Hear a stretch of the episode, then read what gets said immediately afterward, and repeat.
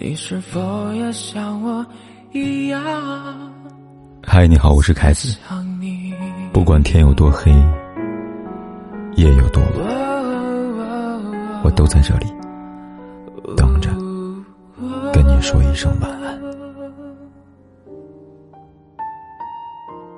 我们常说，出来混，终归是要还的。作为成年人，每个人都需要为我们自身的行为付出代价。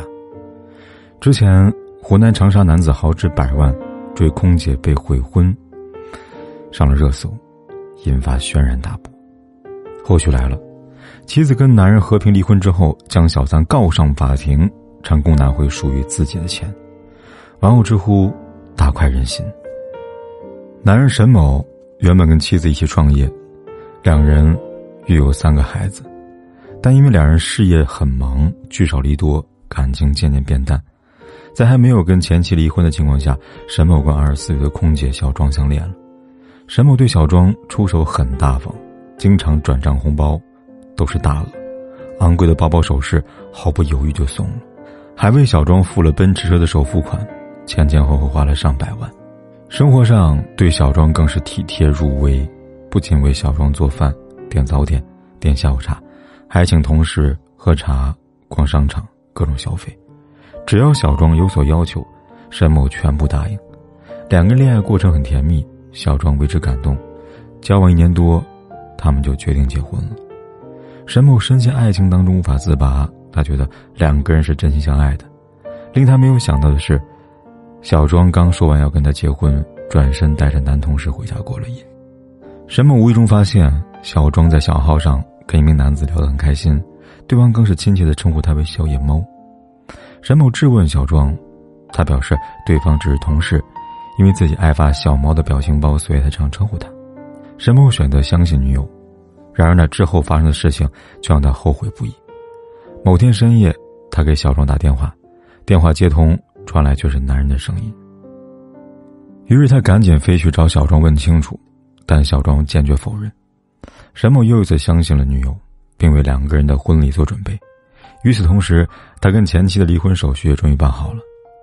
这天一早，他搭乘飞机赶去见女友，结果打开门，眼前的一幕让他崩溃了：床上、地毯上凌乱不堪，还有不可描述的痕迹，甚至他的洗漱用品也被用过了。他调取了电梯的监控，发现小庄带着一名男人在家进进出出。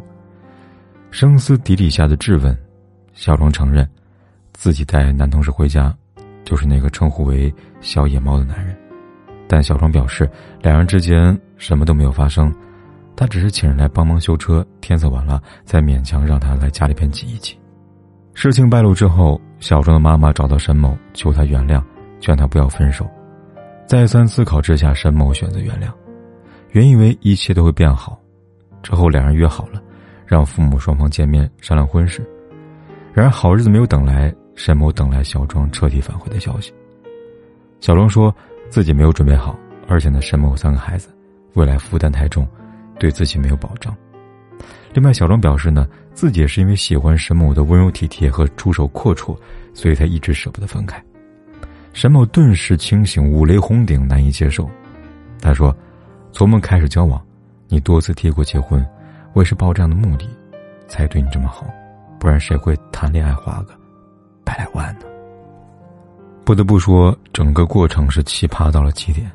正如网友一针见血的评论：“你图他美貌，他图你钱财，你们谈的不是恋爱，是生意。一个贪财，一个好色，各怀鬼胎。男人虽跟前妻没有感情，但在已婚的情况下出轨是事实，只能说是自食恶果。”而女方本来奔着男方出手阔着去的，仗着自己年轻貌美，试图走捷径，真是贪心到脸面都不要了呀。最终，前妻将小三告上法庭，前妻发表声明，离婚是因为性格不合，与他人无关。但拿回属于自己的钱，也是为了让甘愿去做小三的人知道，不该拿的千万不要拿。在这个物欲横流的时代。总有些人想靠走捷径，获取不属于自己的东西。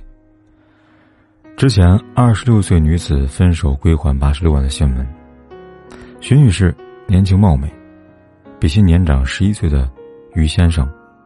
他们两个恋爱两年多，期间于先生出口很大方，给她转过不少的红包，还赠送一辆价值三十八万的宝马轿车。可谁知两人因为矛盾分手了，于先生当场翻脸，将女友告上法庭，并要求对方归还恋爱期间男方为其付出的八十六万花费。徐女士感到很憋屈，也无处申冤。按她的说法，她一开始并没有看上男方。决定恋爱的原因，也是因为男方出手很阔绰，男方的做法不厚道，但女方也是自食苦果，凭借身体与美貌换来东西，终究不会长久。仕途不劳而获，往往都不会有太好的结局。去年，向某行脚踩图纸船，骗财又骗情的事情，引爆热搜。向某行原是服装店的小模特。偶然机会认识了创业老板张某峰。张某峰虽不是富二代，但有房有车，在当地小有名气。向茂醒凭借自己的年轻貌美，让张某峰对他豪掷百万，倾其所有。而他也成功从一个小模特摇身变为白富美，很是光鲜。然而欲壑难填的向某醒爆红之后，却只想嫁入豪门。于是，他偷偷跟其他富二代恋爱。订婚，同时周旋于五个男人之间，最终东窗事发。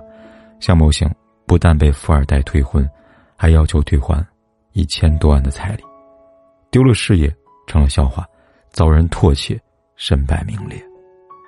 任何事情都有代价，而有些代价是无法偿还的。突破底线，毫无下限，只会引火自焚。前段时间看到一个新闻。刚毕业的女大学生因为工作着急要租房，但要求太高又没有钱，租不起房子。一天，她看到一条租房信息，上面写着“精装修，水电免，合租只要六百，只限女生”。这么好条件的房子，一个月就六百块，仅限女生。男孩男友认为肯定是个坑，但女孩不以为然，并表示男生太邋遢，房东想让他跟女生住很正常。看房之后发现房东是个男的，男友坚决反对，但女友执意搬进去，为此两人大吵一架。果然，不久后男友就撞见了女孩跟房东发生了关系，愤怒之下，男生提出分手，女孩毫不在乎，并炫耀自己跟房东会结婚，房子也会写他的名字。而没过多久，女生就被新的房客顶替了，还被扫地出门，为了几千块房租把自己卖了。结果却是一场空。越是轻易获得东西，偿还的代价就越大。把身体当做商品明码标价，最终只会掉进深不见底的深渊。世界总有一些女生试图通过不劳而获改变命运，然而为了利益出卖自己，最终你得到的也容易失去。电视剧《蜗居》当中，海藻因为想帮姐姐借钱。但又没有能力帮，最终选择牺牲自己，找上觊觎自己已久的宋思明。他心里很清楚，这个钱还不起，就只能肉偿，但他还是选择献出了他的身体，甚至以此为荣。我跟他在一起挺刺激的，我爱他。捷径走一次，就会上瘾无数次，所以他一而再、再而三的找对方，帮自己解决各种麻烦。事实上，他爱的。无非就是宋思明的出手阔绰，可以满足他对物质的欲望追求。他只看到宋思明给他带来的好处，却看不到背后的坏。欲望是泥沼，深陷其中，这会拖垮我们的人生。当一个人失去底线，不求上进，为了一己私欲不顾一切，他的结局就已经注定了。人生没有那么多捷径，脚踏实地，才是通往幸福的正道。查理芒格说过：“要得到你想要的东西，最可靠的方法，就是让自己配得上它。你想要什么，就用自己的双手去挣，而不是期待不劳而获，试图走捷径，用美貌或身体去换。人自爱，才会自重，才会自立而自强。”这一次我告别故乡，踏上我的流浪。我只和周围的理想像期待在前方。妈妈的话充斥梦想，我不会再度彷徨。如今我背负了信仰，渐渐远离了家乡。童年的梦境，可笑的就像是乌云隐藏着，外面的世界漆黑着，而我着。说着说着，星空突然变成黑色，象征篝火的我也会变得退缩。我曾盼望繁星，我才坚定的活着。接下来的故事，慢慢仔细听我说。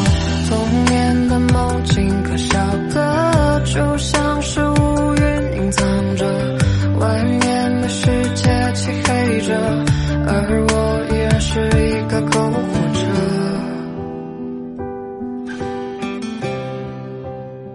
天有多黑，夜有多晚，我都在这里等着。跟你说一声晚安。